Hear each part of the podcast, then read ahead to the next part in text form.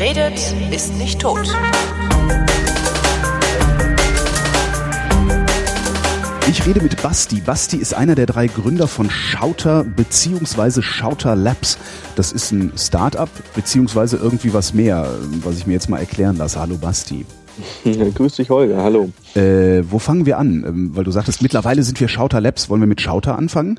Wir können mit Schauter anfangen, ist gut. Also wir hatten, äh, puh, um die Geschichte abzurunden, vor zwei Jahren ist aus Schauter Schauter Labs geworden. Das ling, äh, lag dann so ein bisschen an der formalen Gründung. So.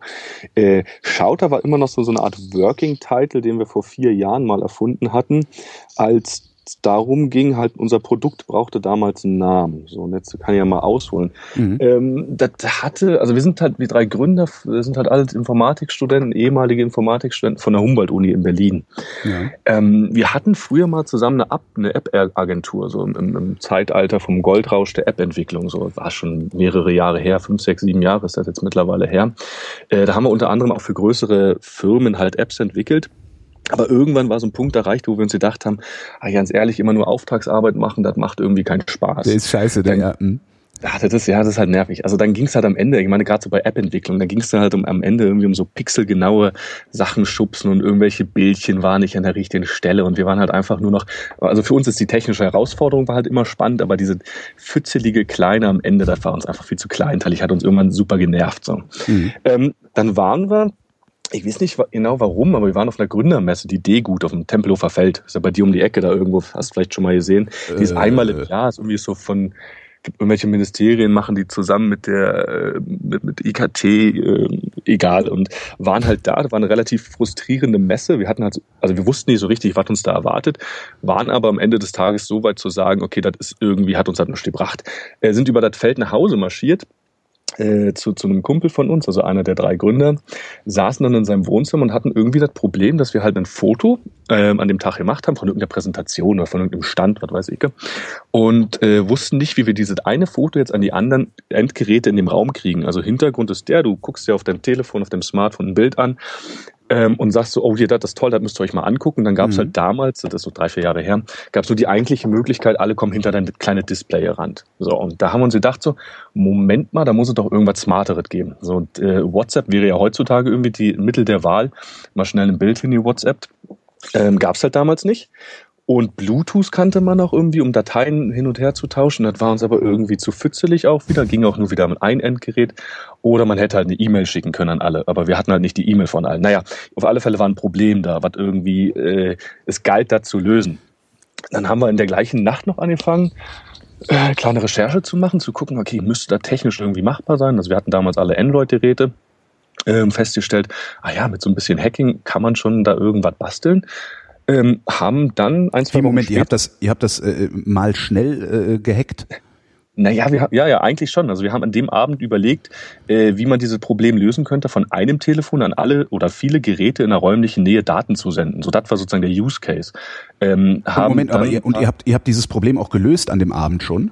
Nee, wir haben angefangen, diese Probleme an dem Abend zu lösen. Ah, okay. Ja, genau. Ich dachte, ihr hättet euch mal eben in die Ecke gesetzt und hicke die hicke die Heck und dann wäre das Produkt im Grunde fertig gewesen, hätte nur eine ordentliche GUI und sowas brauchen. So ähnlich war dann die kommenden zwei Wochen. Also wir dachten, okay, dann machen wir daraus doch irgendwas rundet, versuchen daraus mal einen Prototyp zu machen und haben dann mhm. in einer in der Wartestraße wohnt er und in der Wartestraße mal so kleine Messungen gemacht. So einer am Ende der Straße, der andere am anderen Ende der Straße und so geguckt, wie weit reicht denn die WLAN-Sendestärke von einem dieser mobilen Endgeräte aus. Also Hintergrund ist der, wir dachten uns damals, naja, so ein Telefon hat ja irgendwie einen WLAN, äh, äh, Funksender mit drinne, warum den nicht irgendwie dazu missbrauchen, um lokal Daten zu senden. So, das ja. ist leistungsstark, das ist halt schnell, liegt irgendwie auf der Hand.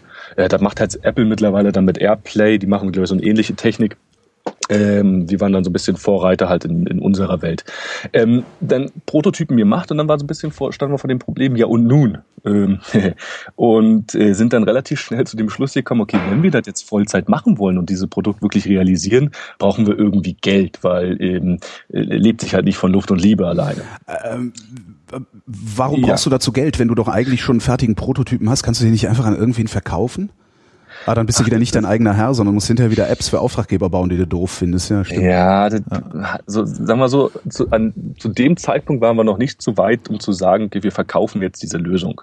Also wir hatten halt einen Prototyp, der halt irgendwie funktioniert, aber wir wussten, da ist noch extrem viel Arbeit. Also du musst da irgendwie einen schicket UI hinterlegen, äh, das muss irgendwie benutzbar sein und nicht, also nicht vereinfacht, das ist kein Konsolen-Hack. So, ne? Also mhm. das muss irgendwie funktionieren. Und wir, uns war schon klar, da brauchst du halt mindestens jetzt ein halbes Jahr Zeit, um daraus ein vernünftiges Produkt zu machen. Ähm, und das halt auch mit drei Mann Vollzeit. So.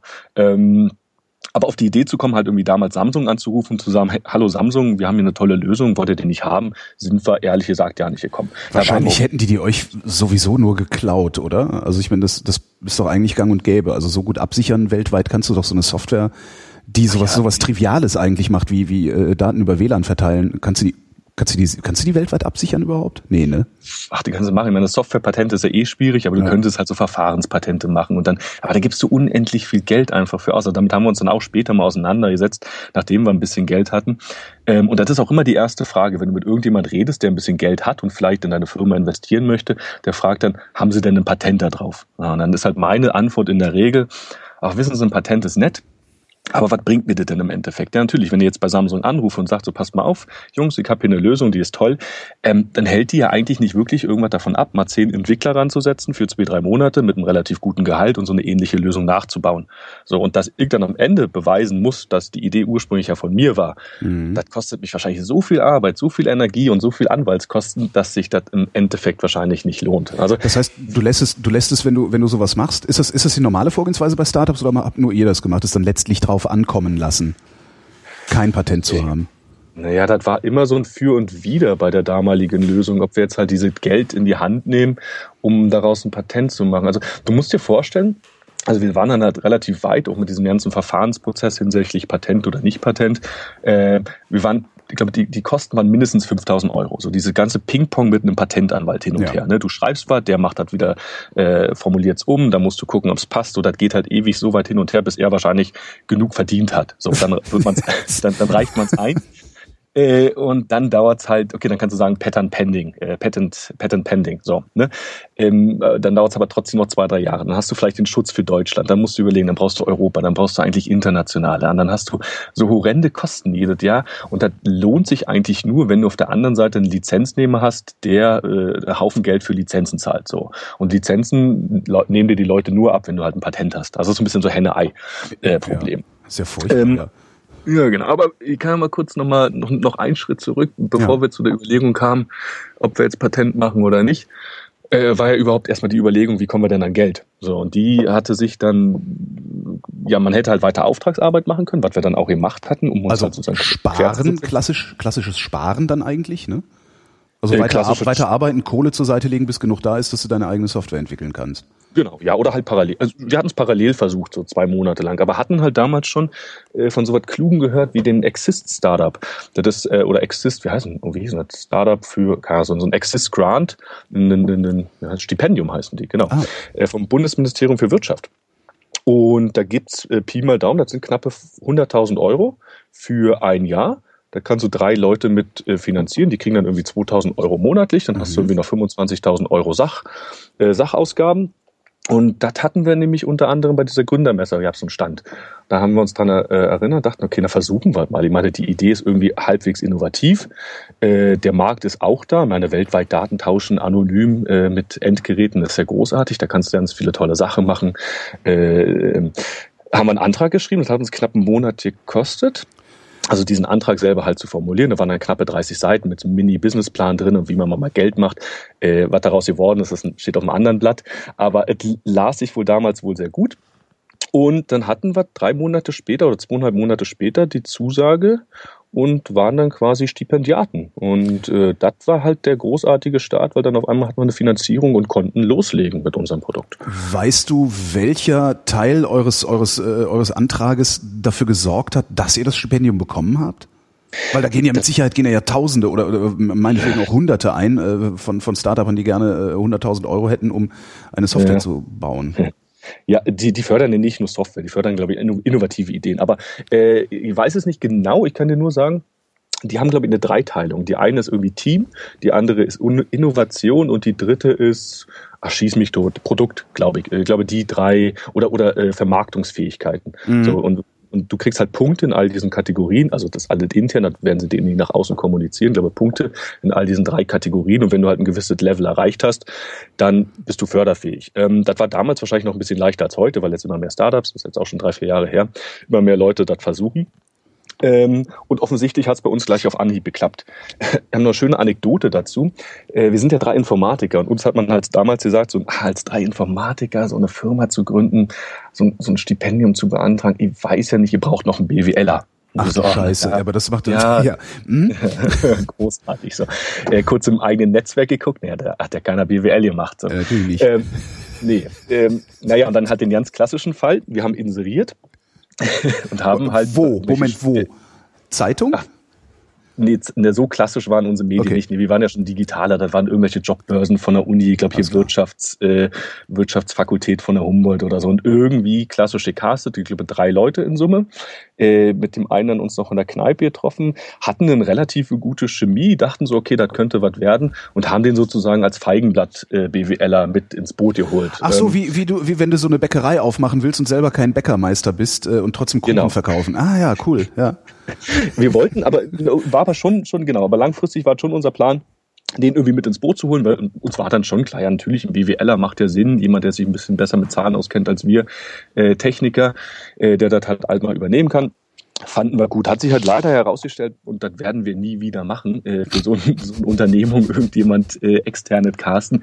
Das wir haben am Ende mehr Zeit damit verbracht, uns irgendwie, also nicht zu streiten, aber man hat halt, äh, wir kannten uns ja seit zehn Jahren, wir drei, und dann kommt halt jemand komplett frisch rein und den willst du halt irgendwie in deinen Workflow mit einbinden. Und der hat halt eine komplett andere Philosophie. So. Ja, und vor allen Dingen hat er ja auch, der, der macht ja auch genau was, was du selber nicht überprüfen kannst, sonst würdest du es ja selber machen. Das heißt, naja, sagen wir doppelt Zeit aufwenden, um zu gucken, ob der das auch richtig gemacht hat, was du willst. Ja, das hätte er machen sollen, hat er aber auch nicht. Also sagen wir ah, ja. so, die Tasks, die er hätte machen sollen, die haben wir halt am Ende alle nochmal selber gemacht und ähm, naja, long story short, so wie sozusagen der erste Prozess, nachdem wir dieses Stipendium hatten, war dann eigentlich wieder diesen BWLer loszuwerden, der übrigens auch VWLer war.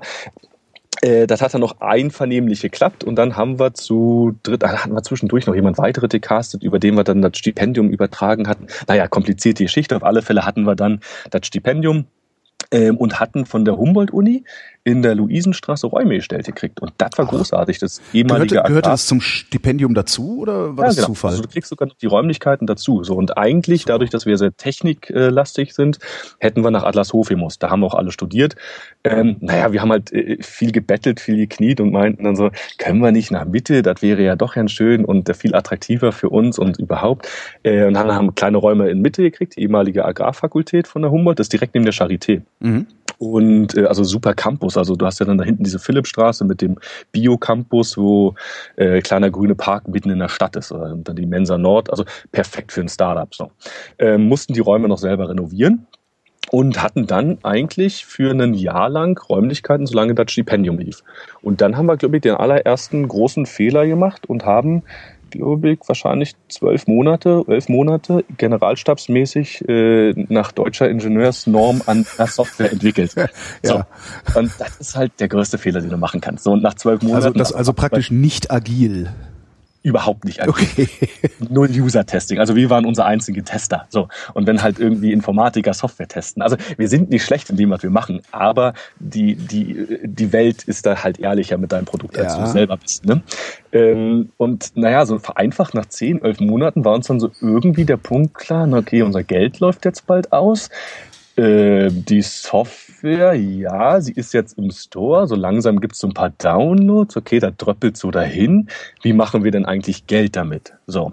Und wenn du eine Software, also ich kann noch mal kurz zu der Software ähm, erzählen, weil die meinte ja vorhin, sie ist anonym gewesen. Also wir haben halt eine Technik erfunden, die dir halt ermöglicht, von einem Gerät, also deshalb schaut er, ne? also ein Gerät fungiert ein bisschen wie der Marktschreier. Also du bietest halt ein Video an, ähm, dann sagt halt dein, dann macht dein Telefon einen, einen Hotspot auf und das heißt halt irgendwie, ähm, Holgis Hotspot bietet mhm. ein äh, Video an. Und das hat irgendwie smart codiert gewesen in dem Netzwerknamen.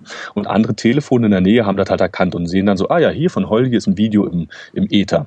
Dann konnten sie das halt annehmen mit einem Klick und die Verbindung wurde alles so ein bisschen Magic im Hintergrund aufgebaut, die Daten übertragen und schwupps hattest du das Ding in deiner Galerie.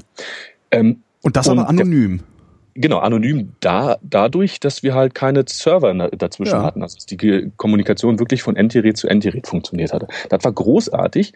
Nur wenn du jetzt überlegst, ich verlange dafür 1,99 von dir. So, und dann äh, bezahlst du 1,99. Jetzt musst du alle deine Freunde überzeugen, äh, auch 1,99 ja. zu zahlen, damit ihr anonym irgendwie lokal Daten tauschen könnt. Und das halt, da war dann so ein bisschen der, also ich möchte nicht sagen Genickbruch, aber das, das ist halt unheimlich schwierig. So, und dann musst du eigentlich so ein Modell haben wie WhatsApp, die halt einfach erstmal per se umsonst sind ähm, und dann halt sagen, so nach einem Jahr kostet halt 99 Cent. Dafür hättest es halt einen reichen Mäzenbedarf, der im Hintergrund halt irgendwie immer Geld reinbuttert, damit du diese Unternehmung, diese Maschinerie weiter am Laufen halten kannst. Wir hatten es halt damals nur für Android fertig weil es halt einfacher war. In unserem Businessplan stand auch drin, ja, für Windows Phone machen wir das noch, für iOS machen wir das noch alle parallel. Ja, alle Quatsch, das haben wir ja nicht geschafft. Also wir waren halt nur vier Leute. Also sie waren zwischendurch mal sieben Leute auf zwölf Quadratmetern, was halt auch Startup ähm, ist, äh, war auch sehr angenehm. Ähm, aber wir waren halt einfach viel zu langsam oder nicht agil genug. Genau, wir haben halt viel mehr Features implementiert, die am Ende ja keiner brauchte. Naja, und dann war so ein bisschen so die Ernüchterung hat sich bei uns breit gemacht und wir festgestellt haben, okay, und, und nun, ne, was machst du denn damit? Und ähm, dann gab's so verschiedene ähm, Acceleratoren, Accelerator heißen die, so Pro7 Sat 1 Sat 1, irgendwie Rewe macht ja mittlerweile, also so irgendwie Firmen, die für einen gewissen Prozentsatz an deinem Unternehmen dir ein bisschen Pizza Money geben und mhm. dafür hast du, kommst du so drei Monate am besten Fall in so ein Bootcamp, hast einen Haufen Mentoren, die dir halt ähm, an der Hand sind und dir versuchen halt ein bisschen die Realität äh, zu öffnen. Äh, da haben wir uns auch beworben bei einigen, waren auch mal in München bei, wie gesagt, Pro7 Sat1, die wollten uns nicht, die fanden das, keine Ahnung, nicht innovativ genug, was weiß ich. Äh, war uns auch ganz angenehm, wir hätten nach München ziehen müssen dafür. Aber äh, gerade für so gerade für so äh, so Businesskunden, äh, also wenn wenn Business to Customer nicht funktioniert, also wenn wenn wenn wenn ihr die App nicht an Kunden verkauft kriegt, eigentlich ist das doch zur Unternehmenskommunikation, also internen Unternehmenskommunikation total ja. klasse Tool. Super, das war einer der 100 Use Cases, die wir am Ende mal hatten. Also wir haben, du, ganz ehrlich, diese 100. Tool ist perfekt. Ja, mindestens. Okay. Also wir sind dann, ich kürze mal ein bisschen ab, wir waren dann beim Startup Bootcamp hier in Berlin und hatten dann diese Business Model kennen, was hast du bestimmt auch schon mal gesehen, ne, von, von Herrn Osterwalder, äh, wo du halt irgendwie in neun Kästchen halt auf einem äh, Blatt Papier relativ übersichtlich versuchst, irgendwie dein Businessmodell darzustellen. Nee, die Dinge ich nicht. Nee. Interessant. Oh, schicke ich dir danach mal einen Link. Das ist Gerne. ein sehr interessantes Modul, wo man halt so ein bisschen versucht, äh, wie sieht denn mein Businessmodell vor dem, also so wie eine Theaterbühne hast du das vor deinem Auge, ne? Ja. Äh, hinter dem Vorhang sind so meine versteckten Kosten, was für tolle Assets habe ich. Vor der Bühne ist halt das wie mein USP, also äh, der Mehrwert für den eigentlichen Kunden aussieht wer sind meine Kunden etc. Das ist ganz interessant aufgebaut und hilft dir halt relativ schnell, agil, äh, iterativ viele Businessmodelle halt einfach hinzusketchen und dann hast du meinetwegen 20 vor dir und du siehst halt schon, okay, hier irgendwie bei den Einnahmen, da kommt nichts rein, weggeschmissen und du ah, hast halt okay, halt eine relativ ja. schnelle, einfache Visualisierung vom Businessmodell. War ja toll, haben wir auch gemacht, knappe 100 Stück, wie gesagt. Ähm, unter anderem, ich meine, da sind tolle Use Cases. Einer ist zum Beispiel, äh, warum nicht für einen Klassenraum, da wo es einfach keine Netzinfrastruktur gibt. Ja. Die Lehrerin kommt halt morgens rein, verteilt auf die Endgeräte der, der Schüler, ohne dass sie halt ein WLAN vor Ort haben äh, brauchen, verteilt auf die Endgeräte der Schüler irgendwie die das aktuelle PDF, das sozusagen das Buch, das, was sie heute zu lesen haben, oder mhm. sammelt auf der anderen Seite die Hausaufgaben direkt digital wieder ein. Und du brauchst halt nichts außer irgendwie so ein 30 Dollar äh, Android-Tablet. So, und damit funktioniert schon. Oder für Krankenhäuser und Patientendaten aufzunehmen. Okay, das machst du nicht in Deutschland wegen ganzen Datenschutz, aber wenn du halt dich in, in andere Länder bewegst. Also wir hatten super viele tolle, interessante Cases. Äh, ein, ein, den ich auch sehr mochte, ist der in, in Krisen, äh, Krisengebieten. Ich meine, dadurch, ja. dass du mit der Technik relativ schnell ein Netzwerk aufbauen konntest, um zu kommunizieren, äh, kannst du halt auch bei komplett äh, verlorener Netzinfrastruktur brauchst nur einen, einen großen WLAN-Funkturm sozusagen in die Mitte zu stellen und hast dann direkt mal irgendwie einen Quadratkilometer Leute versorgt mit Informationen. Genau, oder du machst, so, machst so Hop-on, also von einem Gerät zum anderen. Also so ein Ach, bisschen, geht auch, okay. Ja, das ja. wäre auch gegangen. So, und da hatten wir halt unendlich viele Cases ähm, versucht auch dann mit Hilfe vom Bootcamp halt verschiedene äh, Sachen zu äh, äh, anzugehen. So und einer, was ich am interessantesten fand, ist eigentlich der, dass deine Geräte halt ähm, ad hoc, zum Beispiel in der U-Bahn, dazu nutzen kannst, mal schnell ein Casual Game zu machen. Also sitzt in der U-Bahn, machst so eine Art Hotspot auf, guckst so, wer ist denn noch hier in der Nähe und möchte mit mir Tetris zocken. So, ja. ne? Dann kommt, ah, hier, oh, drei Leute sind in der Nähe. Okay, dann zockst du mit denen schnell Tetris, weißt aber vielleicht gar nicht, wer die sind, aber du weißt, dass sie bei dir in der räumlichen Nähe sein müssen. So. Aber die, die müssen das ja dann auch alle erstmal installiert haben. Das heißt, da musst ja, klar, die, die musst du ja auch wieder dazu kriegen, das Ding aus dem App Store zu laden. Ja, na, wir hätten es ja, okay, da waren wir zu, zu dem Zeitpunkt waren wir so weit zu sagen, okay, wir würden diese Grundtechnologie als SDK anbieten und sozusagen für Game-Hersteller ah, okay. also. Lizenzen zu verkaufen. Das war dann eins dieser Businessmodelle. Äh, wir sind dann auch äh, ach, ewig weit gereist, wir waren auch wieder in Köln bei der Gamescom, um halt äh, wichtige Leute zu treffen. Aber ach, ganz ehrlich, dann kamen dann so, äh, die, die häufigsten Ansagen waren dann oft so, ach, das machen wir selber, wenn das ja. mal gefragt wird. Und wir brauchen immer einen Server in der Mitte, um alle Statistiken halt abzugreifen, weil halt anonym möchte keiner. Ja, okay, doof. Äh, kann ich auch verstehen, ne, weil die ganzen Verkehrsdaten sind ja am Ende für die Leute viel interessanter, als ja. äh, irgendwie vielleicht eine schnelle Möglichkeit, mit Leuten halt in Kontakt zu treten. Ähm, naja, wo, das war beim Bootcamp und dann hatten wir uns zwischendurch noch für, mit der Technologie für den CeBIT Innovationspreis beworben. Also die CeBIT, die Computermesse da in Hannover. Von der man äh, immer denkt, so, ach, die gibt's noch? genau. Also zumindest äh, wenn man in meinem Universum äh, unterwegs ist, in deinem ist es vielleicht anders, da hat man die eher auf dem Schirm. Aber ich bin jedes Jahr verblüfft, dass das Ding noch stattfindet. Ja, ja, ja und die, die wandeln sich ja gerade so ein bisschen. Ne? Die gehen ja auch ein bisschen mehr Richtung Startups und so. Ah, ja. ähm, äh, wir waren da auch ewig, also wir waren da ewig nicht, hatten nur von diesem Preis gelesen, dachten, okay, bewerben wir uns mal.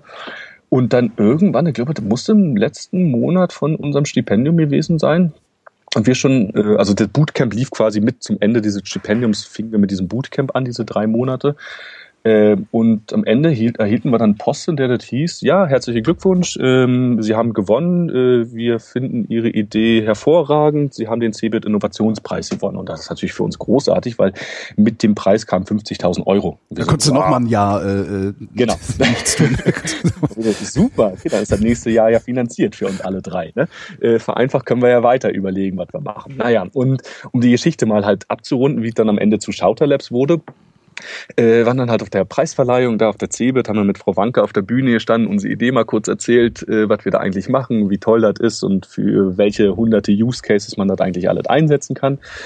Ähm, und dann beim Mittagessen auf, bei der Preisverleihung irgendwie hat uns ein Professor angequatscht, ein ehemaliger, ein emeritierter Professor von der äh, Club TU Berlin, der Informatikprof, und meinte dann, sagen Sie mal, Ihre Technik, können wir die nicht auch irgendwie nutzen, um irgendwie Leuten Informationen in Gebäuden zuzuspielen? Und wir so, ah, interessanter Ansatz, den hatten wir auch schon mal äh, jetzt so nochmal vier Jahre zurück oder drei Jahre zurück, hatten wir nämlich überlegt, warum nimmst du nicht so ein stinknormales Android-Phone mit unserer Technik, legst du irgendwie unter einer Ladentheke und das Ding posaunt die ganze Zeit im SSL, also im WLAN-Namen raus, ja, heute drei Schuhe zum Preis von zwei. So, vereinfacht. Dann stellst du noch ja. ein, wann das was rauspostet und wenn Leute halt vorbeigehen, kriegen sie halt diese Nachricht, also ein bisschen Point of Sale halt irgendwie abholen. Das war damals unsere Idee, das fand aber bei dem Stipendium, das musst du immer in Kooperation mit einem Professor machen, mhm. das fand der Professor unheimlich unattraktiv. Der meinte, ah, Couponing, das ist ja, dann, das, das war ein bisschen mehr. übergriffig im Zweifelsfall, ja. Ja, ja, damit werden heute Leute, machen heute Leute immer noch Millionen und Milliarden. Ja. Na egal. Jedenfalls, er fand das damals halt unattraktiv und deshalb mussten wir so ein bisschen umschwenken zu B2C-Applikationen, anonyme Peer-to-Peer-File-Sharing.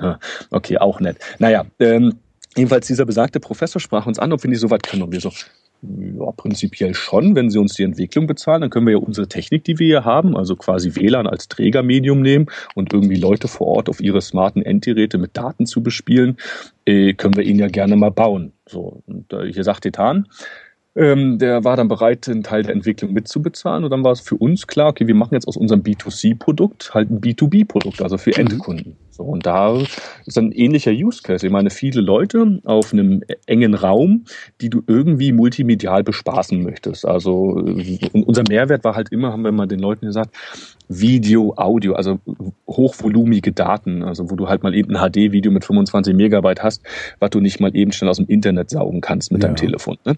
Das war halt immer der Mehrwert, weil du halt WLAN als Trägertechnologie hast. Und jetzt haben wir halt in den letzten zwei Jahren eine Lösung gebaut, die halt genau das ermöglicht, ähm, sozusagen äh, loka lokal viele Daten halt an Endgeräte ausliefern. Und zwar mal die letzten vier Tage auf einer Messe hier in Köln. Also ich bin nicht mehr in Köln, bin in der Nähe von Köln gerade äh, ist die Exponatik und die war für Museum und Ausstellungstechnik. So, und mhm. das ist halt eigentlich genau der Markt, weil wir sagen, zum Beispiel der moderne ist, Museum. Ja, du stehst vorm Bild und kriegst den genau. Audioguide oder kriegst die, die äh, Erläuterung direkt vom Bild geliefert sozusagen, in dessen Rahmen äh, der Sender steckt. Richtig, und jetzt äh, setz noch einen oben drauf und sag mal, äh, du brauchst dafür nicht mal mehr eine App. Alles, was du heutzutage dafür brauchst, ist dein blödes Smartphone in der Hosentasche, ein bisschen Batterie und sich am Ende mit einem WLAN-Netzwerk verbinden. Weil das, haben wir festgestellt, können die Leute. Sich eine App zu installieren, da, da, da scheitert es bei unendlich vielen Leuten aus diversen Gründen. Ich habe keinen Speicherplatz, ich möchte nicht, dass ihr hier meine Daten abschnorchelt, bla bla bla. So. Mhm. Aber wenn du den Leuten sagst, so, pass mal auf, die einzige Hürde, die ihr heute noch nehmen müsst, ist, euch mit, äh, in die Einstellung zu gehen, das WLAN-Netzwerk auswählen und danach einen Browser zu öffnen, dann hast du sie. So, und das ist halt relativ einfach. Das haben wir jetzt die letzten drei Tage den Leuten halt klar gemacht und allen so, ach, das ist alles, was man braucht. Und, und ja, das ist alles, was man braucht. Genau, und wie funktioniert das dann? Also was in meinem Telefon empfängt denn dann die Daten und stellt sie mir dar? Äh, in deinem Telefon, also bei dir ist es dann Safari-Browser, der dir die Inhalte Ach so. darstellt. Okay. Genau. Ah, das heißt, das heißt, äh, äh, ich verbinde mich mit dem WLAN und ähm, wenn, ich, wenn ich meinen Safari aufmache, surft der sofort zu einem Proxy, der dann die Daten äh, schickt und schickt mich gar nicht weiter ins Internet sozusagen. Ganz genau, so, okay. so ganz vereinfacht. Das ist ein bisschen mhm. Captive Portal Technik. Wenn du im Hotel bist, musst du erstmal Benutzer ein Passwort poppt. Ja, genau, sowas meine ich. Ja. Mhm. Genau das missbrauchen wir halt auch dafür. Und dann sagen wir, äh, das nennt sich halt Shouterbox bei uns, also wieder der ähnliche Ansatz. Shouter, ne, vom Schreien Box, mhm. weil es halt diesmal halt ein Kasten ist, äh, ist vereinfacht wie ein Router ne, oder wie ein Access Point. Genau. Ähm, haben wir halt eine Technik äh, jetzt erfunden, die halt ermöglicht, mehrere von diesen Access Points zu nehmen. Die bauen halt untereinander ein Mesh-Netzwerk auf, also die vernetzen sich über Funk automatisch und du kannst damit eine beliebig große Fläche abdecken. Keine Ahnung, Fußballstadion oder halt irgendwie einen äh, 5000 Quadratmeter Olympiahalle. So, das ist relativ gleich. Dann nimmst du halt einfach, du skalierst halt einfach nur mit der Anzahl der Boxen. Mhm. Diese spannen halt ein Netzwerk auf, du als Besucher loggst dich in dem Netzwerk ein und sämtliche Daten, die so in dem Fall bei dem Museum zu den Exponaten vorliegen, sind auf diesen Boxen gespeichert. Also du hast, die haben halt ein intelligentes äh, äh, Content-Management-System halt drauf, wo du halt exponatspezifisch Inhalte speicherst. Diese Inhalte, die liefern wir halt als stinknormale HTML5, JavaScript, CSS Webseiten aus. Also was du heutzutage im Internet ansurfen kannst, kannst du in dem Moment halt auch vor Ort auf deinem Safari-Browser ansurfen. Ja. Können auch Animationen sein, you name it so. Ähm, dann bieten wir sozusagen on top unseren Kunden halt ein System an, wo sie halt äh, also äh, diese Inhalte verwalten können. Also sitzt halt in New York meinetwegen in deinem Büro, gehst halt auf myshouterlabs.com und fängst halt an, deine Inhalte zu editieren. Klickst auf den Save-Button und in dem Moment werden die Daten halt einmalig zu einer dieser Boxen übertragen. Das kann eine super langsame 3G-Internetverbindung sein. Das ist völlig egal. Ähm, Weil sobald es auf einer Box ist, verteilt sich das auf alle. Richtig. So, mhm. und, äh, und dann brauchst du nur noch einen Internetzugang, um einmal A, Statistiken hochzuladen, okay, wer hat sich welche Inhalte angeguckt, oder um halt mal eine kleine inkrementelle Änderung zu machen. Also du stellst dann halt, äh, stehst vor so einem Exponat, stellst fest, oh Mist, da ist ein Typo drin. Mhm. So, früher haben die, äh, die Firmen das dann so gemacht, die haben halt ihre Marketingagentur angerufen und, angerufen und für teuer Geld haben die dann halt äh, den Typo gefixt. Ne? Das hat drei, vier Wochen gedauert. Äh, und wir dachten, okay, das ist der falsche Ansatz, gib den, gib den Kunden einfach das Tool in die Hand, dass sie halt selber mal schnell clicky bunti äh, sich das Ding setzen können, äh, speichern und fertig ist. Und auf einmal sind halt alle Inhalte wieder aktuell vor Ort. Und das ist so ein bisschen jetzt aus unserer ursprünglichen B2C-Anwendung, also lokal Daten zu senden an Endgeräte geworden, zu einem B2B-Approach äh, lokal Daten an Endgeräte zu senden. Und da halt auch wieder, das ist eigentlich, Museen war jetzt halt ein schöner, schönes Beispiel, weil das können sich die Leute immer wunderbar vorstellen, aber halt auch Konzerte finde ich halt unheimlich spannend. Warum nicht diesen, diesen Merchandise-Stand, wie du ihn jetzt halt hast, relativ analog, den kannst du ja auch digitalisieren, dass du den Leuten halt vor Ort einfach direkt, kann er vielleicht ein kleine Bootleg von, von der Aufnahme oder so mitgibst oder halt ein mhm. Snippet für, von nächsten Track oder halt jemand steht, macht ein Konzert und in dem Moment, hier holt mal eure Telefone raus, verbindet euch mal mit dem Netzwerk und schwupps kriegt ihr halt noch Live-Musik Und da sind die Cases gerade, also an denen wir halt jetzt weiterspinnen, für wen das interessant sein könnte, halt viel, viel spannender und, und halt auch zugänglicher und vor allem halt auch monetär attraktiver, um es mal äh, vorsichtig zu formulieren. Aber von der ursprünglichen Idee seid ihr jetzt so weit entfernt, dass ihr eigentlich unglücklich sein müsstet. Seid ihr das? nee, na, weil wir jetzt wenigstens davon ein bisschen leben können. wir hatten nämlich früher, also was ich früher an unserem Ansatz toll fand, und die existiert ja auch noch, die App. Ich meine, wir hatten während des arabischen Frühlings, hatten wir einen extremen Peak in Downloadzahlen, so gerade im Raum Ägypten. Ja. Haben, wir, haben wir überlegt, warum? Haben festgestellt, okay, eventuell nutzen die Leute es da, um wirklich anonym zu kommunizieren. Ich meine, da hast du ein Tool, wo du auf einmal sagen kannst, hey, lass uns mal hinten links treffen. Keiner mhm. weiß zwar so, wer das gesagt hat in dem Moment, aber alle können halt agieren in, in, in, in dem Fall ähm, aber halt alles anonym und keiner halt kann nachvollziehen, von wem diese ursprüngliche Aussage kommt. Ähm, weiß nicht, ob es korreliert mit damals. Auf alle Fälle haben wir halt festgestellt. Und das fanden wir eigentlich einen relativ schönen Ansatz und, und auch ganz angenehm. Und eigentlich so weit von dem ursprünglichen Ansatz sind wir ja nicht entfernt. Also geht halt immer noch, wir sind halt Techniker, musst du so sehen. Ne? Wir, wir, wir lieben halt technische Probleme und Herausforderungen. Ähm, und äh, Daten jetzt über WLAN und äh, zu, zu übertragen, trifft es ja irgendwie im Kern immer noch. Ich, äh, eigentlich finde ich das ziemlich geil und eigentlich würde ich das gerne haben wollen und zwar so, dass ich die App runterlade, ähm, Daten anbiete und die Leute sich die über ihren Browser ziehen können. Also, dass die anderen nicht auch diese App haben müssen, sondern dass nur der Sender die App, also wie das Museum, was du eben beschrieben hast. Das könnte man ja auch eigentlich auch äh, in meinem iPhone oder in meinem Android äh, lösen, oder nicht? Müssten wir mal drüber nachdenken, aber prinzipiell schon. Also muss ich mal. Also ja. damit würdest du, damit würdest du halt einfach das Problem gelöst kriegen, dass äh, jeder erstmal die App haben muss, um an mhm. diesem Netzwerk teilzunehmen. Mhm. Wenn einer reicht, der die App hat und alle anderen können ihren Browser benutzen, dann hast du doch wieder gewonnen. Und dann verbreitet sich das vielleicht auch ein bisschen stärker, weil so Bekloppte wie ich sagen halt, ja komm, die zwei Euro sind mir auch egal. Mhm. Ja, nee, jeder, klar, also jeder, der senden will, das, das wäre es dann, jeder, der senden will, muss zwei Euro zahlen, äh, wer empfangen will, nimmt seinen Browser. Ein interessanter Ansatz. Ich meine, prinzipiell muss auf deinem Telefon nur ein Webserver laufen. Ne? Die gibt's halt äh, für Android, gibt's für iOS, also warum nicht? Ähm, ja, ich meine, ich kann ja noch mal kurz, äh, auch wenn ich das Produkt noch nicht so spannend finde, wie du eingangs meintest, aber ich kann noch mal kurz sagen, was wir halt noch äh, zu, äh, ich nutze halt mal ein bisschen, um Werbung zu machen. Ich meine, wenn ich schon mal hier Ich muss es ja hinterher nicht veröffentlichen. Das ist ja, eben, eben, so, nee. ähm, das ist so, so, so ein bisschen diese Lösung, die halt gerade vorgestellt hat mit ohne App, finde ich, ist der richtige Ansatz langfristig einfach für so, so Sachen wie Museen.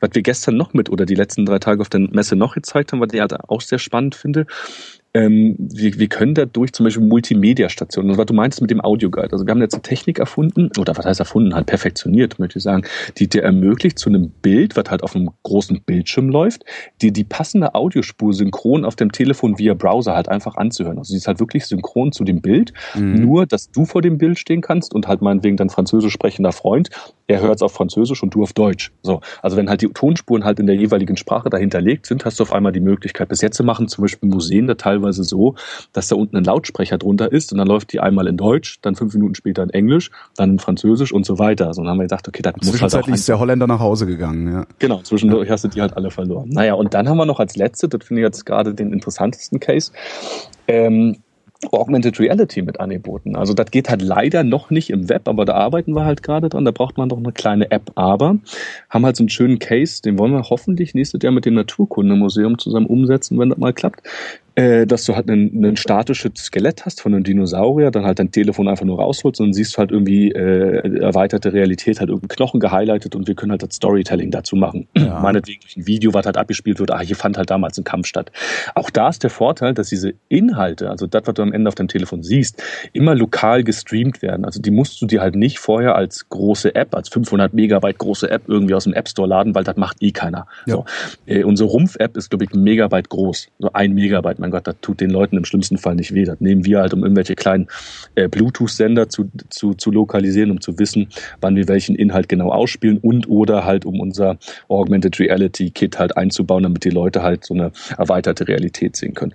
Und ich glaube einfach langfristig, so nochmal ein Schlussplädoyer dazu, zu unserer Technik oder zu der Lösung, ist, äh, dass diese ganzen Audio-Guides oder diese Hardware, die du dir so zusätzlich leiden musst, das ist halt so, äh, so, so anachronistisch, das, das will keiner mehr. Heutzutage hast du eine Leistung komischen Telefonhörnchen, die man sich dann immer ans Ohr halten muss und so. Ja, ja vor allem, dann, hat, dann hältst du dieses Hörnchen ans Ohr und auf der anderen Seite hältst du ja trotzdem dein Smartphone, um trotzdem noch äh, zu WhatsAppen. Äh, mhm. Dann hast du so zwei diese Dinge. Nee, aber langfristig wird es halt darauf hinauslaufen, dass diese ganzen Dinge aussterben äh, und sich halt all diese Leute irgendwie Gedanken machen müssen, wie kann ich denn meinen mein Besucher vor Ort noch erreichen. So, und da sind wir dann die richtigen Ansprechpartner. Äh, da, da. Ist das jetzt ähm, der feuchte Traum der Nerds, äh, die gerne technische Probleme lösen, oder kommt es tatsächlich auch an? Also begreifen die Kunden, die auf mhm. so Messen ansprecht, begreifen die, was das ist und wollen die das haben? Die wollen das haben. Also die begreifen, was das ist, die wollen das haben und die sehen halt genau das Problem, dass diese äh, Endgeräte halt einfach mal äh, hinfällig sind. Ich meine, auch wenn du dir heutzutage so ein Audio-Guide-System halt irgendwie anschaffst, für 100 Besucher zahlst du mal eben 50.000 Euro äh, und in dem Moment, wo du die Dinger gekauft hast, sind sie eigentlich schon wieder veraltet. Ne?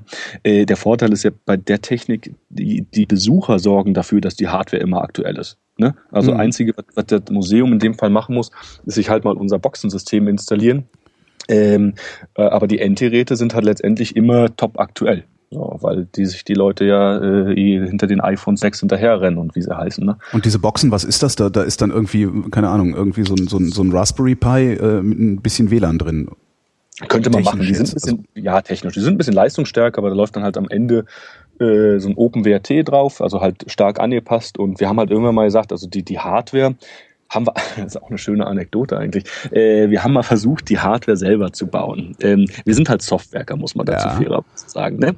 Äh, dann haben wir uns so Gedanken gemacht mit hier äh, FCC-Siegeln und was weiß ich, wie die heißen und Funksiegeln, weil du musst ja in Deutschland, muss ja alles, äh, ist ja alles reglementiert. Und wenn du schon alleine irgendwie bestehende Hardware in eine in einen neuen Karton bastelst, musst du das ja prüfen lassen. Das hätte uns irgendwie 25.000 Euro gekostet und wir so, uiuiuiui. Wir hatten halt zu dem Zeitpunkt mal einen 3D-Drucker uns angeschafft. Einfach mal um zu gucken, na, wenn wir bestehende Hardware nehmen, wie sieht's denn aus, wenn wir darüber äh, ein Gehäuse drucken? Also sozusagen mhm. in, in unserer Form. Das hätte auch ein Fußball sein können, auch toll für ein Fußballmuseum. Okay, vielleicht ist Fußball gerade ein schwieriges Thema, aber äh, you get the idea. Also wir ja, hätten halt sozusagen spezifische Boxen machen können. Äh, Blöde war nur, dass ein Gehäuse hat uns irgendwie, glaube ich, 18 Stunden gedauert zum Drucken und da musste permanent jemand daneben stehen, weil es hätte jederzeit passieren können, dass sich irgendwo diese Plaste löst und du dann sofort zum hässlichen Knubbel unter dieser Drucker, äh, unter dem Drucker hast, ne, mhm. wo dann halt einfach nichts mehr funktioniert. Nee, deshalb sind wir relativ schnell davon wieder abgekommen, haben jetzt einen guten Zulieferer, der halt in Asien sitzt, äh, und wir holen vereinfacht Out-of-the-Shelf-Hardware, also sozusagen Standard-Hardware äh, und kümmern uns nur darum, dass halt eine verdammt intelligente Software darauf läuft. Ne? Und das heißt, die Hardware ist auch entsprechend günstig, äh, so dass, was weiß ich, irgendwie das kleine Currywurstmuseum da in der Ecke äh, sich auch so ein Ding hinstellen kann und da nicht 10.000 investieren muss. Genau, genau, das ist auch so ein bisschen der Hintergrund. Und wenn die Hardware mhm. irgendwann mal besser wird, äh, dann heißt das nur für uns die Software halt de dementsprechend anpassen. Aber wir können halt sozusagen die neueste Hardware wieder verwenden. das war uns wichtig und das ist halt auch so ein Learning. Mein Gott, musst du halt einmal durch, musst du halt einmal versuchen wahrscheinlich. Das können dir drei Leute sagen, dass das Quatsch ist, musst du trotzdem einmal machen. Haben wir auch. Äh, aber sind dann halt zum Glück jetzt zu dem Punkt gekommen zu sagen, okay, wir nehmen halt einfach fertige, äh, fertige Hardware und äh, ein paar kleine Modifikationen machen wir noch. Da kommt noch hier noch ein Nupsi von uns rein und da noch was, aber nichts, dass wir sagen, wir bauen die Dinger von Scratch. Tauscht ihr euch mit anderen Startups aus? Also kannst du sehen, ob der Weg, den ihr gegangen seid, der Weg ist, den alle Startups so gehen? Also irgendwie eine tolle Idee haben, die eigentlich total cool ist, dafür überhaupt kein Geld oder keine Kunden finden und dann daraus was entwickeln, was eventuell tatsächlich einen Markt hat? Das ist eine gute Frage, aber eigentlich, also jetzt, wo du, wo du fragst und ich kurz drüber nachdenke, viele von denen, die wir anfangs kennengelernt haben, vor drei, vier, vier Jahren so, machen mittlerweile andere Sachen. Mhm. Und die halt auch erfolgreicher als die, mit denen sie ursprünglich gestartet sind. Also wir hatten ja zum Beispiel beim HU Gründerhaus, das da in der Luisenstraße, da waren ja dann irgendwie zehn, zwölf Teams oder so, die halt an unterschiedlichen Ideen gearbeitet haben. Und so vereinfacht nach einem halben Jahr haben die meisten sozusagen ihre Ur Ursprungsidee halt über den Haufen geworfen und was Neues gemacht. Ähm, das ist auch oft, weil ich festgestellt habe, wenn du ein gutes Team hast, dann ist letztendlich die Idee so ein bisschen, okay, die fällt dir halt irgendwann zu und du realisierst sie. Mhm. Also du hast dann halt die Skills, einfach das umzusetzen. Ich sage auch immer, mein Gott, wir sind halt zum Beispiel Techniker. Also wenn wir halt in drei Jahren irgendwie eine tolle neue Idee haben, äh, habe ich, glaube ich, keine Bedenken, dass wir die halt irgendwie realisieren können. So, oder ähm, äh, deshalb, also so, so, das Team ist mit das Wichtigste. Und das hat man auch immer wieder gemerkt bei all den anderen, mit denen wir da zu tun hatten. Die Ideen wurden halt oft über den Haufen geworfen, aber die Teams blieben halt relativ äh, konstant und haben dann am Ende doch einigermaßen was Vernünftiges gewuppt das Know-how, was ihr dann äh, euch erworben habt, im Scheitern eigentlich äh, mit eurer ersten Idee, das bleibt dann ja auch im Team erhalten, sodass im Grunde jede nächste Idee, die ihr habt, wahrscheinlich wesentlich schneller irgendwie zur Marktreife kommt, oder? Mhm. Ja, das, das, das ist ein sehr guter, sehr guter Punkt. Ja, das stimmt. Deshalb eigentlich hätte ich die Idee, die wir jetzt haben, in fünf Jahren, also mit dem Wissen, was ich in, dann in fünf Jahren haben werde, jetzt gerne. Also du verstehst, was ich meine? Das habe ich überhaupt nicht verstanden, nee. also die jetzige Idee, von der bin ich total überzeugt, dass sie gut ist, dass sie gut funktioniert und äh, funktionieren wird und dass sie halt gut ankommt. Aber mhm. ähm, das ist das, was du gerade meintest. Der, der, der, Basti in fünf Jahren hat ja fünf Jahre Wissen plus. Ja. So. Ähm, und wenn ich diese fünf Jahre Wissen plus jetzt hätte mit dieser Idee, die wir gerade haben, also diesem Schauterbox-System, wäre das, glaube ich, der absolute Oberburner. So, dann wären wir weltweit, glaube ich, in vielen großen Museen vertreten. Aber uns fehlt halt einfach noch in gewissen Punkten, weil wir noch relativ jung sind und äh, wahrscheinlich vielleicht auch unerfahren, muss ich einfach mal so sagen, fehlen uns halt ein paar Expertisen und Skills. So, ne, also zum Beispiel, wir, wir haben ein sehr vertriebslastiges Modell. Also du musst ja letztendlich irgendwie immer ein Museum jetzt anrufen oder halt einen dieser Kunden und versuchen halt bei denen eine Demo zu kriegen, da zu zeigen. Dann ist halt Kulturbereich, das ist immer nie Geld, das dauert halt ewig. Und da einfach so die richtigen, vielleicht auch das richtige Netzwerk zu haben. Ne? Ja, aber das kannst so. du, kannst du das nicht wirklich irgendwie viralisieren, indem du genau das machst, was ich eben vorgeschlagen habe, dass du sagst, hier guck mal, wir haben hier eine App, die macht das was wir dem Museum äh, schon anbieten wollen. Also weil, weil ich kann mir sehr gut vorstellen, also in, in, in meinem Freundes- und Bekanntenkreis kann ich mir aus dem Stand mindestens 20 Leute vorstellen, die diese App installieren würden, um genau das mit dieser App zu machen, was du später im Museum mit deiner Box machen willst.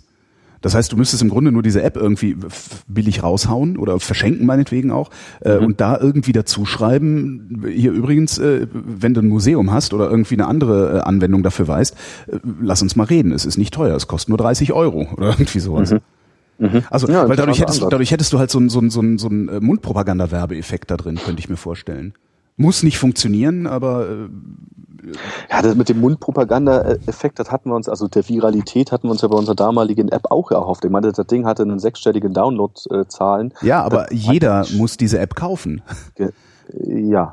Die, die Idee ist ja, dass die Idee ist ja, dass nur Holgi diese App kauft und alle alle Freunde, mit denen Holgi heute Abend trinken ist, äh, brauchen nur ihr, ihren, ihren Browser hochzufahren beziehungsweise sich auf meinen Hotspot einwählen mhm. äh, und können dann von mir alle Daten, alle Fotos, äh, alle Videos, die ich auf der Party heute Abend gemacht habe, unmittelbar ziehen. Und wenn da irgendwie, äh, wenn, wenn, wenn ihr es da schaffen würdet, die Information dazu zu geben, dass das Ding auch tatsächlich in groß und, und äh, beliebig skaliert und äh, was weiß ich was, also sich tatsächlich auch als, ähm, wie nennt man das denn, ja, als unternehmerische Anwendung eignen würde und man möge doch mal mit euch Kontakt aufnehmen. Ich, vielleicht funktioniert das ja. Ich, also keine Ahnung. Ach, jetzt kommt wieder dieser der Basti in fünf Jahren. Ja klar, wenn ich wenn ich es jetzt versuche, das ist halt immer auch so so dieser. Äh, du musst ja als Unternehmer oder was wir was wir letztendlich sind, musst du ja tagtäglich fällst du ja hunderte Entscheidungen ne? ja. und, und, irgendwie alle hundert sind irgendwie wichtig für die Zukunft. So und wenn dieser eine irgendwie doof ist, dann ist das halt alle doof. Und das ist halt immer so ein dieses Für und Wider. Wir sind mittlerweile sieben Leute und du hast halt auch nur gewisse Ressourcen. Also du musst halt halt alles gut einteilen und ich kann dir nicht sagen. Ja gut, also ich muss darüber mal nachdenken. Ein interessanter Ansatz ist es auf alle Fälle. Ob es der richtige ist, ah, das, in fünf Jahren kann ich es dir beantworten. Oder in drei. genau. In fünf Jahren, wenn ich die App auf meinem äh, Smartphone habe und äh, genau, und, äh, diese. Was ich ja noch ganz spannend finde, ist dieses dieses Stipendium vom Anfang. Also weil offen, ja. offensichtlich ist es ja so, dass du so ein bisschen wie beim Arbeitslosengeld, ne, so äh, eine bestimmte formale Kriterien einhalten musst und dann ist es quasi eine Regelleistung. Also dann zahlen die das halt.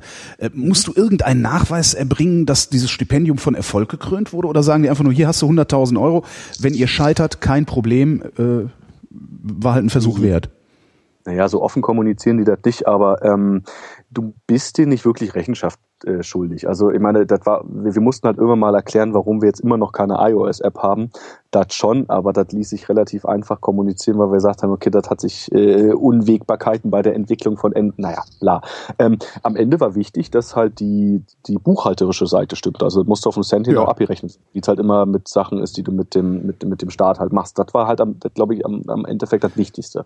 Ähm, die sind halt froh, ich meine, ohne dieses Stipendium, also das heißt übrigens Exist Gründerstipendium, habe ich gerade nochmal nachgeguckt, ähm, ohne dieses Stipendium würde es uns, so wie wir halt heute existieren, gar nicht geben. So Und halt, selbst wenn das halt damals mit der ursprünglichen Idee einigermaßen oder nicht so gut funktioniert hat, wie wir es halt kalkuliert hatten in unserem Businessplan, ähm, äh, dennoch ist das uns jetzt eine Firma geworden, die äh, Steuern zahlt, die Leute anstellt und eigentlich haben wir, glaube ich, den Auftrag, den die haben mit ihrem Stipendium, mehr als erfüllt. Ne? Mhm. Also so eine, eine, eine, funktionierende, überlebensfähige Firma. Ähm, ja, na, mit dem überlebensfähig, das wird sich zeigen in den nächsten anderthalb Jahren, aber sie funktioniert erstmal gerade. Obwohl, ob der, diese überlebensfähig äh, korreliert ja mit funktionieren, aber ja, genau.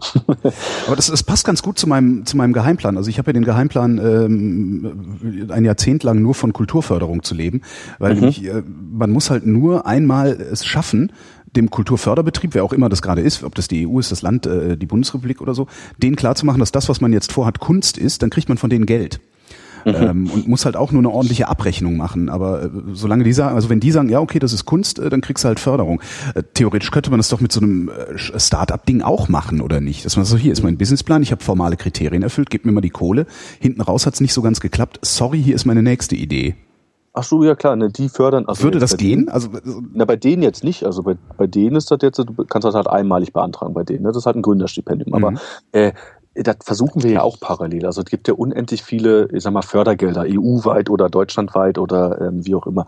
Ähm, da sind wir auch immer dran. Also wir versuchen halt dann schon irgendwie Kooperation auch mit Hochschulen zu machen, dass wir halt dann uns wieder über Drittmittel irgendwie äh, weiter subventionieren und vorankommen. Das ist immer schon, das machen auch viele Startups. Also ja. gibt halt unendlich viele Programme, weil die haben ja alle den Auftrag, äh, quasi junge, aufstrebende Teams, Startups quasi zu fördern und du musst halt, halt nur wissen, wie du das anstellst. Manche sind halt Darlehen, manche sind halt nicht äh, zurückzahlbare Förderungen. Also da gibt es schon ganz schön viel auf dem Markt. Aber da kannst du auch, wenn du halt äh, äh, als, als junges Startup, da kannst du ziemlich viel Zeit mit verplempern, diese ganzen Anträge zu machen, mit der Hoffnung, dass halt der eine oder andere klappt.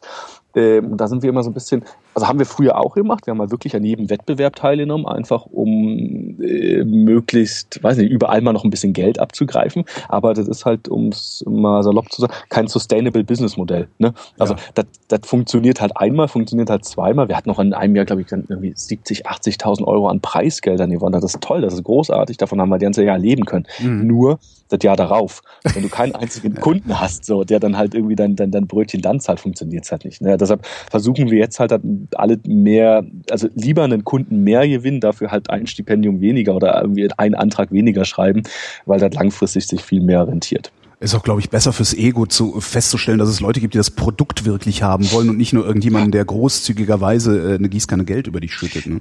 Es gibt so viele Firmen, äh, die wir auch kennen, die leben nur davon, Förderanträge zu stellen. Also die machen nie Produkte, die machen seit zehn Jahren kein einziges Produkt. Das Einzige, was sie machen, sie, sie forschen, sie entwickeln irgendwas. Äh, es gibt keinen einzigen Kunden, aber sie machen eine Firma mit 20, 30 Leuten, die, die, die, die können alle, die kriegen alle Gehälter, aber es gibt kein einziges Produkt. Und die werden noch jahrelang weiter Anträge schreiben, weil die halt einfach wissen, wie es funktioniert, wissen, wo sie halt Geld herkriegen und haben halt, die schaukeln sich halt äh, die Eier. Ja, ich habe ja? den Verdacht, dass die Start-up-Hauptstadt Berlin äh, großteils so funktioniert.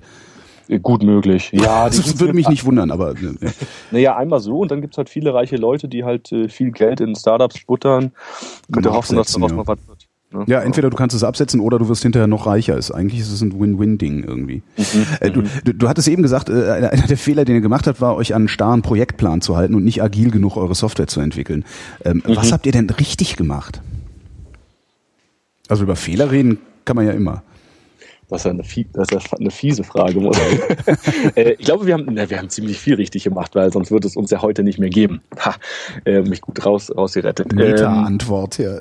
Meta-Antwort, ja, natürlich. Du, boah, was haben wir richtig gemacht? Ähm, ganz ehrlich, das ist eine ganz schön fiese Frage. Ich kann dir das jetzt so pauschal ja nicht sagen. Weil was wir richtig gemacht haben, ist, dass wir halt uns nie aufgegeben haben. Es war auch eine sehr Meta-Antwort, aber halt so nie diesen, diesen Punkt erreicht, so, wo du sagst, so, ey, ich habe absolut keinen Bock mehr auf den ganzen Scheiß. Also die gab es halt auch, diese, diese Situation, wo dann halt der ein oder andere mal sagte, so, boah, pass mal auf, das ist jetzt der achte Monat ohne Gehalt, ich habe einfach mal keinen Bock mehr auf die Scheiße. Mhm. Ähm, aber wir haben es eigentlich immer wieder weiter, sind weiter aufgestanden, haben an die Idee geglaubt oder halt daran geglaubt, dass daraus ein schönes Produkt wird, was Leute kaufen wollen und uns nie hängen lassen, so in dem Sinne. Und das haben wir eigentlich, äh, also das wäre so eine der Sachen, die wir definitiv richtig gemacht haben und die ich auch jederzeit wieder machen würde. So. Also, ne? ähm, wenn jetzt aus dem, äh, äh, wie heißt denn das Produkt? Jetzt heißt das immer noch Schauter? Ja, das Produkt jetzt heißt Schauterbox. Ach so, Schauterbox. Wenn aus dieser Schauterbox nichts wird, was macht ihr dann?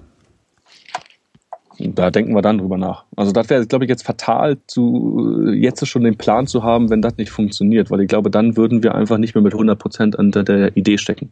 Aber äh, ja, Ne? Äh, gibt diese, was ich eben gerade meinte, es gibt diese Momente, wo du halt zweifelst. Also wir hatten, äh, kurze, kurzer, kurzer Exkurs dazu, wir hatten vor drei Monaten eine kleine Investitionsrunde. Also wir haben halt vier Business Angel gefunden, die halt mit uns an diese Idee glauben. Ähm, hätte da zwei Wochen länger gedauert, der Notartermin, dann wären wir eigentlich, äh, hätten wir wahrscheinlich äh, Insolvenz anmelden müssen. So, dann wäre das halt alles gewesen. So, dann habe ich mir auch gedacht, also so kurz davor, so, wenn jetzt einer von denen absagt, hat alles nicht funktioniert, okay, dann bist du halt erstmal ein halbes Jahr arbeitslos. Mein Gott, und hast du halt mal Zeit für dich. So, das wäre ja auch nicht schlecht. Und irgendwas wäre uns schon wieder eingefallen. Ähm, nee, aber jetzt gerade aktuell haben wir einfach keinen Plan B, weil das wäre meiner Meinung nach, glaube ich, nicht der richtige Ansatz. Oder das wäre nicht zielführend, um halt Plan A zu realisieren. Das, ist, das, wäre dann wahrscheinlich auch die Haltung, die jeder Gründer einnehmen müsste oder die man jedem Gründer mit auf den Weg geben kann. Wenn es nicht klappt, dann gründest du halt das nächste. Ja, eben. Also ja. Also es ist, eher eine, es ist eher eine Haltung, die du da lernst, als äh, eine bestimmte Fertigkeit. Kann das sein? Gut möglich, ja. Also das ist zumindest, glaube ich, unsere Haltung. Also die Fertigkeiten, die lernst du halt auch, die ganzen Skills, weil du ja zwangsläufig aneignen musst. Äh, seit dann halt äh, so was wie einen Businessplan schreiben oder ja, halt klar. mal Finanzjonglage habe ich jetzt ein halbes Jahr mal betrieben vor unserer Investitionsrunde, halt in irgendwelche Zahlen hin und her zu schieben. Äh, das ist auch mal interessant, auch mal spannend und da lernst du unheimlich viel. Aber ja, die Haltung ist, äh, glaube ich, eher so, so ein Gründerding. Genau. Also, ich meine, ich kann dir nicht wirklich sagen, wenn wir jetzt jetzt mal den Teufel an die Wand gemalt, wenn das Ding in einem halben Jahr gegen die Wand fährt, kann ich dir nicht sagen, ob alle sofort wieder Energie haben, sich in das nächste Projekt äh, zu stürzen. Also äh, die Punkte oder wahrscheinlich Überlegungen manchmal, wo du denkst so, hey, so ein 9-to-5-Job wäre halt auch mal nicht schlecht und am Wochenende auch mal frei zu haben, mhm. ist auch nicht verkehrt. Oder halt mal in Urlaub zu fahren, äh, hätte der ein oder andere bestimmt nichts dagegen. Ich meine, das passiert bei uns so oft, dass der Urlaub halt einfach mal wieder flach fällt, weil halt der Kunde schreit. Ne? Und als Angestellter hast du das manchmal schon ein bisschen leichter. Und dann brauchst du Durchhaltevermögen und halt die gewisse Einstellung dazu. Hattest du diese Einstellung schon bevor du gegründet hast?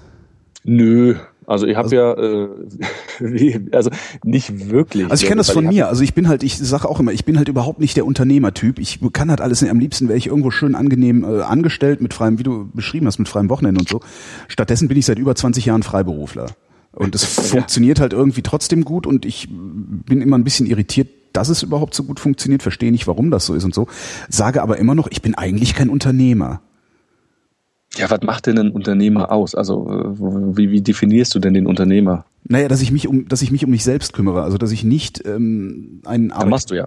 dass ich nicht einen Arbeitgeber habe, äh, der mir gegen ein Honorarversprechen oder dem ja. ich gegen ein vorab äh, getroffenes Honorarversprechen eine bestimmte Leistung abliefere, sondern ich produziere halt solche Sendungen und äh, werfe die auf den Markt und habe hinreichend Kunden dafür.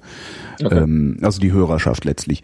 Aber mhm. trotzdem denke ich immer so, ah, aber eigentlich dieses Risiko. Hm, hm, hm, Darum arbeite ich halt auch noch beim öffentlich-rechtlichen Rundfunk als, als freier Mitarbeiter in regelmäßigen Diensten, weil ich mich mhm. nicht traue, komplett rauszugehen äh, aus dieser vermeintlichen Sicherheit des äh, sozialversicherungspflichtigen Jobs mit geringem Einkommen. Sagen wir mal so, also äh, interessanter Punkt. Also du musst halt, äh, wir sind ja noch äh, verhältnismäßig jung, so ne, mit unseren hier, wir sind ja im, im Schnitt 33. Mhm. Äh, wir haben gerade weder einen großen Kreditvertrag für ein Haus, noch irgendwie andere Schulden, äh, noch sonstige viel Verpflichtungen. So. Also bei uns ist das halt noch, wenn man so relativ überschaubar. Wenn das halt anders wäre und wenn ich wüsste, okay, muss jetzt jeden Monat irgendwie 1500 Euro äh, Kredit abzahlen, dann würde ich wahrscheinlich dreimal überlegen, welchen Job ich halt am Ende oder wenn ich das Ding jetzt gegen die Wand fahren würde, welchen Job ich dann annehme. Vielleicht jemand lieber einen, der mir halt wirklich monatlich mein Einkommen sichert, als der, wo ich halt weiß, dass ich erstmal das erste halbe Jahr nichts verdienen werde. Mhm. Das ist schon klar. Also ich glaube, das macht es noch ein bisschen leichter gerade. Also wir sind da relativ, ich möchte nicht sagen, anspruchslos ist falsche Wort, aber genügsam mit dem, was wir halt gerade haben, weil wir wissen, okay, das kann halt mal irgendwann mehr werden, das ist okay. Aber gerade funktioniert es halt so, wie wir halt sind. Also mit dem Geld, was wir gerade uns zum Beispiel zahlen, ich meine, da fängt ein normaler Angestellter nicht an zu arbeiten. Ne? Das äh, kommt halt auch noch dazu. Also deshalb ist so für uns gerade unheimlich schwierig, äh, gutes Personal zu finden, weil wir halt einfach nicht so viel Geld haben, um, um, um Leute, also gerade der Berliner Markt ist gerade extrem im Umbruch, so für Techniker ja. werden horrende Summen aufgerufen, wo du einfach nur einen Kopf fest. Also ich finde es schön, ich meine, bin selber Techniker, klar, wenn ich jetzt halt anfangen würde mit einem sechsstelligen äh, Jahresgehalt, fände ich auch nicht schlecht, äh, können wir aber nicht zahlen, so bei weitem nicht. Ne? Und das ist halt, da, da entwickelt sich gerade so ein komisches Gefüge auch in Berlin und macht es halt für uns schwierig, Leute zu finden zum Beispiel. Ja, der ja. Unternehmer. Ähm, Aber so, ja stimmt, ich schulde dir noch eine Antwort. Nee, war nicht immer so. Ähm, er hatte ja während meines Studiums sieben Jahre in einer anderen Firma gearbeitet. Die waren auch mal Startup, bis sie sich zu einer Aktiengesellschaft hochgearbeitet hatten. Mhm. Äh, da war ich relativ bequem. Also da war ich ja sieben Jahre lang. Das war halt entspanntes Angestellten sein. Hab da halt meinen Job gemacht, ähm, hab mein, mein monatliches Gehalt gekriegt und mir ging es dabei eigentlich ganz gut. So, ob das jetzt im Nachhinein der richtige Schritt war, das war mal zu bezweifeln. Ähm, aber das war halt bequem. So, jetzt ist halt mein Leben nicht mehr so bequem. Jetzt muss ich mich halt schon ganz schön oft aus dem Fenster lehnen und viele Sachen machen und mich verrenken, um das halt hinzukriegen, was ich halt hinkriegen muss, um halt weiter meine Miete zu zahlen zum Beispiel. Ne? Aber du hast halt nichts zu verlieren, letztlich sagtest du eben. Und das finde ich ganz interessant, weil es gibt äh, kürzlich eine Studie Wenig. gelesen, kürzlich eine Studie gelesen, ähm, dass äh, die ganzen Gründer, das sind gar nicht irgendwie so Hochrisikotypen, sondern die meisten Gründer sind Leute, die sowieso schon Kohle haben. Die also also Leute, die ein Risiko eingehen, gehen das ein, weil sie vergleichsweise wenig zu verlieren haben. Das finde ich ganz interessant. Das heißt, entweder bist du schon sehr wohlhabend und es ist dir egal, ob du da jetzt gerade mal eine halbe Million in den Sand setzt, oder du hast sowieso nichts äh, und fällst äh, auch nicht unter das Niveau, auf dem du ohnehin schon warst. Ähm, ja, das trifft ja auf beide Gruppen dann zu. Ja, finde genau, ich ganz ja. witzig eigentlich. Ja, ja, ja. das ist witzig. Ja. ja, haben wir über irgendwas zu reden vergessen? Weiß ich nicht. Also auf deinem Zettel steht wahrscheinlich nicht mehr als vorher. Ähm, auf meinem, ich bin immer noch auf dieser Seite vom Exis Gründerstipendium. Ich schließe jetzt mal diesen, diesen Tab, weil da, da, da blättern dann dauernd junge, dynamische Menschen durch. Das, äh, warte mal, da muss ich hier mal wegmachen. So, jetzt bin ich wieder auf unserer Seite. Äh, was haben wir denn vergessen? Nö, kann nur mal kurz nochmal, ach so, ja, vielleicht erzähle ich dir noch ganz kurz, ähm, wo wir denn vertreten sind und wo man halt, äh, wenn, wenn man Bock hat, sozusagen unsere Technik mal sich angucken kann. Ach, das, gibt, das gibt's schon. Äh, verstehe. So, ja, dann, dann frage ich ja, dich ja, das. Dann frage ich dich das doch lieber. Na, na toll, frag mich doch mal. In der Theorie ist das natürlich alles ganz toll und auf Messen ist das alles ganz toll. Gibt es äh, tatsächlich Anwendungsfälle? Also kann ich irgendwo hingehen und eure Technik benutzen? Schön, dass du fragst. Ähm, Haben wir auch vorher gar nicht so abgesprochen. Ne?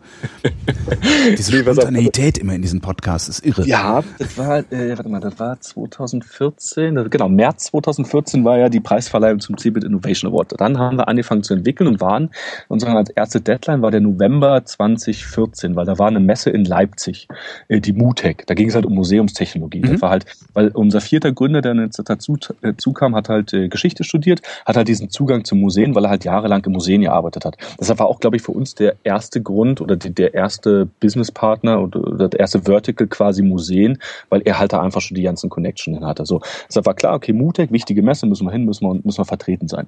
Ähm, da haben wir dann unter anderem die Universitätsbibliothek in Leipzig, äh, die Albertina als Kunden gewonnen, die haben das jetzt unten in so einem Wandelgang drin, auch eine Lösung ohne App. Dann haben wir da als Kunden gewonnen äh, die Tutanchamun Wanderausstellung, das war ein toller Kunde. Da haben wir dann äh, vor ein paar Monaten noch in München die kleine Olympiahalle komplett bespielt, also mit Bring Your Own Device Ansatz, dass die Leute halt vor Ort waren. die hatten, glaube ich, knapp fünf Gigabyte an Multimedia-Dateien. So. Und du standst halt vor so einem Fernseher, hast dir die passende Audiospur angehört, du hast dir ein Video auf deinem Telefon angeguckt, aber halt alle ohne dass du dir diese ganzen Inhalte vorher laden musst. Das war bis jetzt der allergrößte Kunde.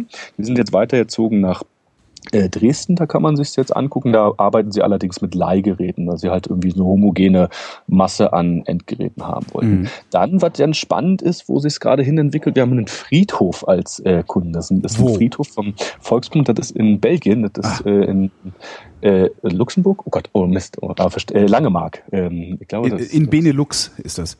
in, in Benelux, genau. Ein Friedhof in Benelux und da kommen hoffentlich noch mehr dazu.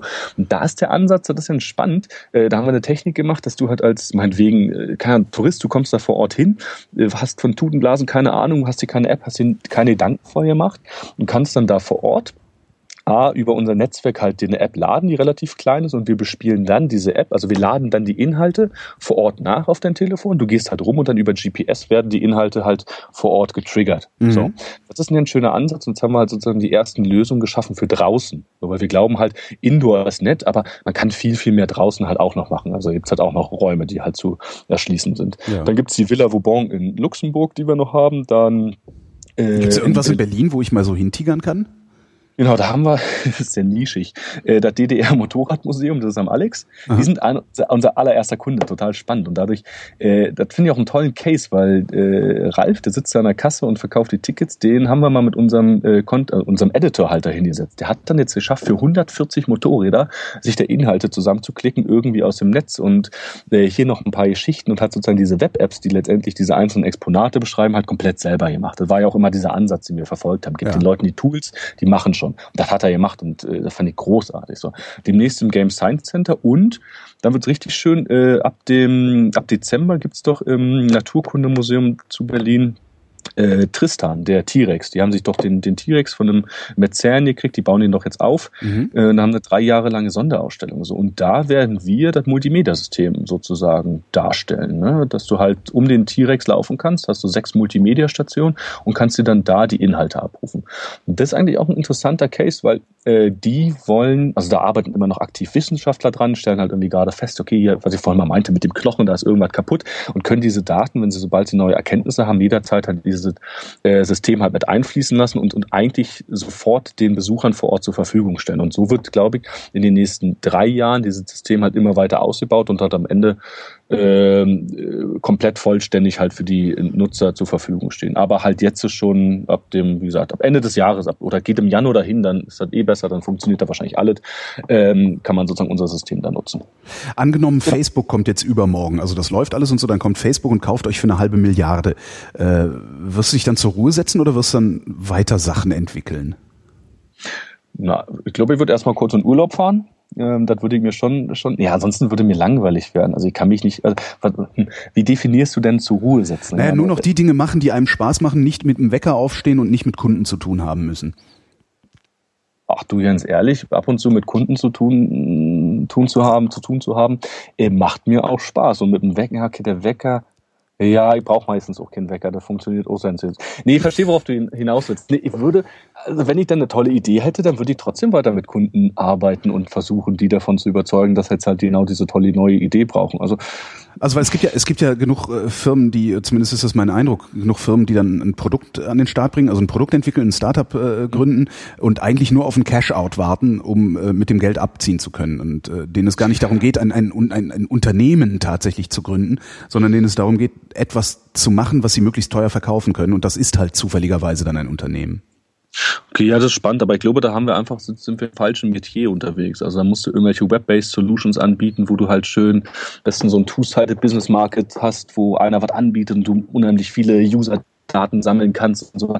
Das haben wir nicht. Also unser Produkt ist ja so gesehen relativ nischig. Ne? Also mhm. ähm, da also vielleicht werden wir irgendwann interessant, vielleicht werden wir auch immer mal interessant, vielleicht nicht für Facebook, sondern irgendeinen so alten, ein, eingesessenen Audio-Guide-Hersteller, durchaus sehr möglich, ne, weil mhm. die halt irgendwie mit der Entwicklung nicht hinterherkommen. Wir kennen unsere Hausnummer, also wir haben da mal auch mal intern besprochen. Ich finde das auch wichtig, dass man darüber spricht, so ab welcher Summe wirst du denn schwach, ab wann denkst du ist ein, äh, könntest du so ein Unternehmen verkaufen. Die kennen wir äh, und wenn halt irgendwann eine konkrete Anfrage kommt, dann sollte man durchaus darüber mal nachdenken. Also, aber eigentlich ist unser großer und langfristiger Plan daraus, so ein wirklich äh, äh, langfristiges Unternehmen zu machen, was doch noch ähm, lange existiert und vor allem so gut funktioniert, dass wir halt irgendwann auch mal ein bisschen weniger arbeiten können und vielleicht auch ein bisschen kreativen Spielraum haben, um die ein oder andere weitere Idee zu realisieren. Ne?